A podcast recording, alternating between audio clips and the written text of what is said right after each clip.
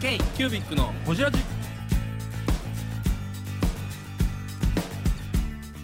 K q u b i c のほじラジナビゲーターの k q u b i c 事務局長荒川翔太です。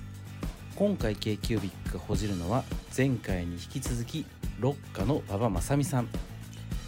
ヒット商品の量産についての話や従業員との関係性についてなど深くほじっています。どうぞお楽しみに。きとりました。回りました。はい。はい。はい、ということで、まあまあ、あの営業して見積もりしての暮らしをしてで、まあ、ちょっとずつ軌道に乗り始めたのかな？2019、えーと9年10 10 9年の終わ終わりでしたかね、はい。えーやっぱりとある商品があってはい。あの、まあ、皆様もご存知のところではあるんですけど、はい。まあ、あえて今日はいあの言わないというか、あの迷惑もかかっちゃあれなんではい。言わないですけど、あのえ？監督の。ですね、まあ、はい。うちの得意先としてうろ覚えなんですけどその創業の年の最後だったか、うんうんあー翌年だったか忘れましたけど、作るには1台だと1日500セットしか作れない、なるほどはいでもとてもそんなんじゃ追いつかない発注が来たってことですね、えっとく来そうだと思ったんですあとっても素晴らしかったんですよ。当時そのさんは完全に言ってる。もうすでに量産されてたんですか？まだです。あのあの試作段階というか。試作とその発売前ってことプレゼン段階ですね。うん。でそのあれ？大震災やったのって？2011 11ですよ。あ11です。じゃあ多分2010年の末ですねそれが、うんあ2010年はい。えいや11 11か。11です、うん、11の春？3.11ですか、うん。2011年はい。だからそそれの起こる前だったんで2010年のその創業の翌年の年末だったんですよね、うんその企画が持ち上がったのが。でそういうのでうんなんかまずいぞ作れないぞってなって。あそうですよね、は震災で来たし。2010年の末に1台まし追加してああの買ったんですよ。うん2年目で、あうん。で翌年迎えてなんか出そうですよと、うんううん。うん。んでそれで3え2月にもう1台行こうって、うんはい。おー3台目行こうと思って、うんでそれで3月を迎えて、うんドーンと来たじゃないですか、うん。ロッカの馬場です。k q ビックのホジラジ。いリンゴ音が。や違う違う地震が地地震震が来て、でその時お客さんのところいたいたんですけど3階にいたらガタガタ揺れてきて。東京揺れたんですよね。結構ね。あ逃げましょう逃げましょうって言ってもうん。社員さんたちなんかウェーってしててあ俺もう非常口から一人で逃げて、うん。まあでも初めてのことですもんね。ーうん。東京やったら。まあね。東京大震災以来でしょ。確かに。うん。で倉庫の抜ける時にもう3メーター以上にうず高く積まれたパレットがワンワンしてるんで。すようわ怖い怖い怖い。神谷怖いっすね確かに。だから神谷で地震来たら怖いわ。なんか想像つくかわかんないんですけどその白雪姫のはい。古いアニメのはい。森を抜けるシ分かれへん。ワンワンワンなんですね。そうそうそうそう。森がワンワンワンーンなんそなんか言いたいことはわかる。ウォルト・ディズニーの手法こんな感じで。見えないだろうけど。こんな感じで。私を白雪姫に例えたよこの人。おじさんが。おじさんが。とっととっととっとかないでとっ動とかない画にしますうわー。ってうわーこれサムネイルやわ。それであのまあバイク買ってたんで、はい。全部ブレてる。でバイクのところ行ったらもう車がもう普通一一足とかわざわざ入れないじゃないですか今。ああのマニュアル車で、はい。あだからサイドブレーキだけの車は揺れながら前に進んでくるんですよ。あえ そんな中もうやっぱり燃える経験があったんですよ、うん。レーザー加工機あ20枚一気に加工すると、うん。ちょっとしたきっかけでブワーって燃えるんですよ。そうですね。でその経験が一回あるんでその時かみさんあすみません。はい。妻と、はい。はいあの そこは別に。いいんじゃないですかこれ大事なんです今、はい。妻と、はい。あのママ友に2人で加工してもらってて、はい。で電話したんですよ。うん携帯もう電話つながらない。あまあそうですよね。ああそりゃそうですよね。わーわーわーって思ってもうとにかく1にも2にも帰らないと、はいはいはい。もうその得意先の営業にも電話もできず、はいはいはい。その真っ先にもうまっすぐに帰って。でその日がもう何の偶然か。朝からその電話がうちの電話つながらなかったんですよ。うんトラブって。あ別に関係なく。うんだからもう朝から電話がつながらない会社になってたし、うんで朝のうちに NTT に電話してて、はいはい。そしたら夕方来るよって言って、はいで大震災が起きたじゃないですか。はい。夕方来てくれたんですよ NTT えさんー、すごっ律儀やな。ももう。でその頃はもう例の世の中大パニックですよね。東北の映像がバーって流れてて。津波の映像。そうそうでそれででも NTT さん来てくれてはい。それ以来俺 NTT さんの大好きで。律儀やな律儀よ。ちゃんとしてるって思って。かこっちは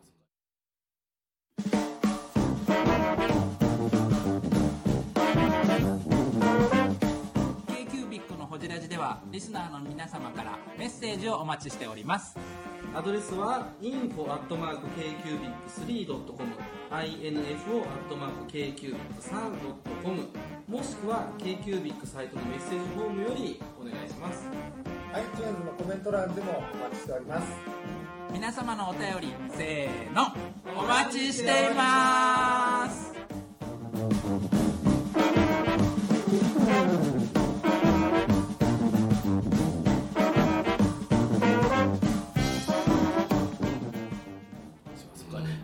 ました？3.11の時。三会社。ああ当然前職の会社。はいはいはいカバン屋さんでしたから。はい。会議中でした、大阪？えー京都。あ京都か。揺れました？あ揺れた揺れた。8階やから。あ8回揺れるな、うん。私地下鉄乗ってて気づかなかったんですよ。え？大阪市内で、うん。別に遅延もしなかったしあの時。中央線乗ってていまだに覚えてますね。会社帰ったらなんかすごい地震あったみたいでって業務のおばちゃんに言われて「えー?」って言って揺れた揺れた。た何あの何頼みます？あじゃあハイボールお願いしハイボーますルハイボールかあのグラスワインでもいいですかどっちですかハイボールでおハイボールです。わか。りましたそうなんです。だからそれが来たもんだから世の中どうなるか分かんないじゃないですか。そうっすね。だからちょっと機械屋さんにも、まあ、2台買ってくるところなんで3台目ちょっと待って。もう発注してんの？発注したけどちょっと待てるって言ったら、うんそれ大丈夫？って言ってくれて。でちょっと待ってをしたんだけど結局東京東北だけだったじゃないですか。はいはい止まらなかったんですよ。発注が。はい。すごいじゃないですか。びっくりして。で3月に止めたんだけど3月末末に3台目じゃなくて2台追加。2台追加しようって。めちゃくちゃ景気良くなってるじゃないですか。やっぱりこれ都合は2台発注したっていうレーザーを。4台体制にしてやろうって思って。天才に救われてる男がここにいるわけですよね。そうですよ天才ですえ？うん。ちょっと飲み物届きどうます。ぞどうぞ。今ハイボールがねハイボール。美味しそうなハイボール。はいボールが話をしていボールがでもなんかそういう商品ってはい。やっぱあるものとないものと今までにあるものと本当ないものと可愛いはい。とか、やっぱそういうのがなんか直感的に加工屋やってるとなんかこれすげえと思うんですよ、ああ生産のその現場で分かるとですか、はいはいこれは伸びるってもう12月の段階でなんか勝手に思ってて、うん。だからそれをもう全力で手伝いたかったんですよ。あで当時としてはそのさんの2人とはお会いしてないんですか？ないですねああダイナリングを入ってますね。うちはお客さんは印刷会社さんだったんで、だけど 絶対わかるやんこれ。分からないそんな。わかんないか。全く分からへんそうか。うん。へその年は本当それでエイヤでやって。じゃあでもそれあのさんとは仕事でだいぶ儲かったんじゃないですか？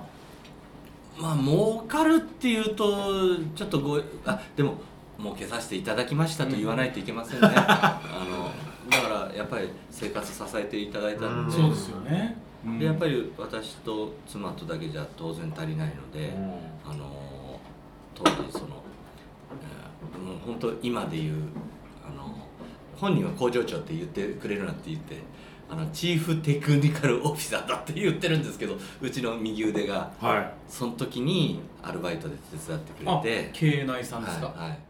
えー、ブングスキーラジオです。ブングスキーラジオ。1年以上やってきてます。ブングスキーラジオ。小野さんどんなラジオですか？えーと2人がボソボソ話して1人がハキハキ喋るラジオですね。高橋さん。え？なんですかね。用意してませんでした。あー楽しくやってます。聞いてね。全然楽しそうじゃない。いいんじゃないですかこれはこれで。そうか。そうです。なるほど。あそのタイミングなんですか。そうなんです。えじゃあめっちゃ社歴長くないですか？長いですよ。長いですよね、めちゃめちゃ助けてもらってます。バイトで来たんですか最初？最初はあのとにかくお前の休みの日全部くれって言って。えな何つながりで？えっとそれが、えー僕らがそのもう時効だから言いますけど、え私が高校卒業した時に、はい。あの中学のやつとその中学の友達のバイト先の仲間だったんですよ、で3人で飲み仲間になって、はいはい。で飲み仲間っていうと語弊が語弊じゃないな、うん当時彼は高校生の年でした。おやおやおや時効時効だね、ええまあまあまあね、うん、で3人でよく飲む飲むようになあって。もともとしてえじゃあえ年近いんですか？2個下ですね。あー。あなちょうど先輩後輩がバキッとしてるぐらいのいや全然。あそうなんですか？ああいつはそういう先輩後輩っていうタイプじゃないんで。へえ本当にフラットな関係でしたね。えでも今めっちゃ社長立ってません？すごい。えっ、と荒川さんがいるからじゃない？そういうことなんですかね。でも言いたいことを言ってくれるからいいんですよ。うん。なんかさっきのね北沢茂雄さんからここまでの話と馬場さんのここまでからで言うと家業から抜け出してないんですよ。あくまでも企業じゃなくて家の業の家業なんですよ、うんそれやのに今ロッカーそのその方いらっしゃったりとか、うん社外の方もたくさん絡んでてちゃんと会社やなと思ってて。いや会社ですよ。なんか、うん。そこの違いって結構その方が入ったのは大きいんかなっていうのは、でその方からのその言いたいことは言ってくれるって言ったじゃないですか、はい。うん、その先代の社長ははい。言いたいこと言ったら切られたじゃないですか。まあね。そこのなんかカラーの違いもまた鮮明にありますよねそうですね。なんかうん。うん。まあ同族かどうかとかねそれもあるそれもあるんでですけど、ね新しく作った会社で違うそのカルチャーがあるなと思ったんですけど、うん。とはいえやっぱり義理の親父のやってきたことしか見てなくて、うん。でやっぱりその中中小企業の町工場の親父でずっとやってると、うん。町工場の親父になっちゃうんで。そうですね。だからやっぱりいろいろもう外に出てあの人の話を聞いてやっぱり人に育ててもらいたいっていう感じで出てたんですよ。とはいえまあまあ同じようなことやってるんですようね。ん。でやってる中でその彼が「俺辞めるかも」ってあったんです。いつですか？どど辞めるってどっちです？ロッカー？をそうです。あそんなタイミングもあったんですか？その年はバイアルバイトという立場でやってもらってたけどあ6月から正社員になってもらってしたんだけど、やっぱりその3年後だったかもう忘れましたけどあ辞めるかも。3年は社員で雇って辞めるかもって言われて。でも当時辞めるって言ったら辞めるんだろうなっていうような価値観を植え付け植え付けられてたっていうかそう思ってたんですけど、とあるやっぱ経営者の先輩に「お前はほん本当のお前はどう思ってんだ」と。うん。でやっぱり残ってもらいたいならそれは全力で言った方がいいと。言われてですね、はい。えーあそうだなって思って、うんブレター書きました。えー、すごい。気持ち悪い。ちょっと待ってちょっと嘘？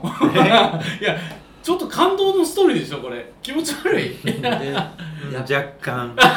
やっぱりあのブラックでもなくてうちは漆黒だったんではいは漆黒企業だったんで。24時間ですからね。24時間。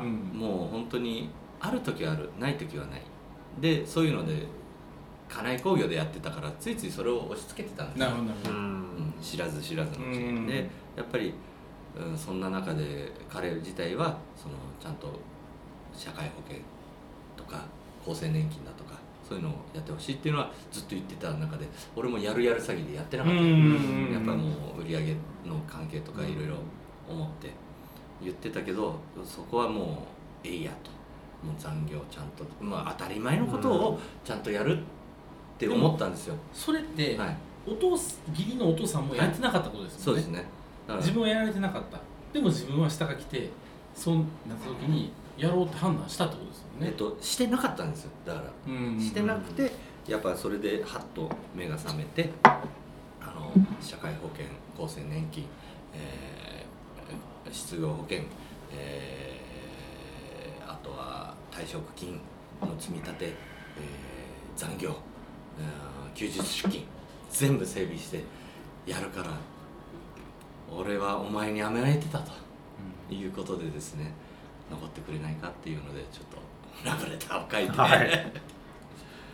今はもう俺はもう昼間役立たずです。彼が本当に本当によくやってくれて。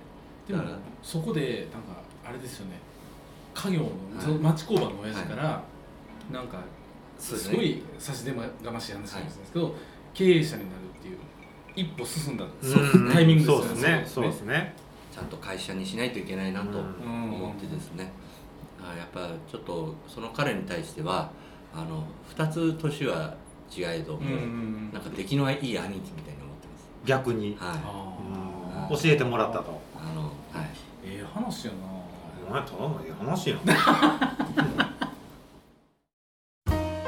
k q b i c のホジラジ。この番組の提供は山本修行ロンド工房レアハウスで。お送りしております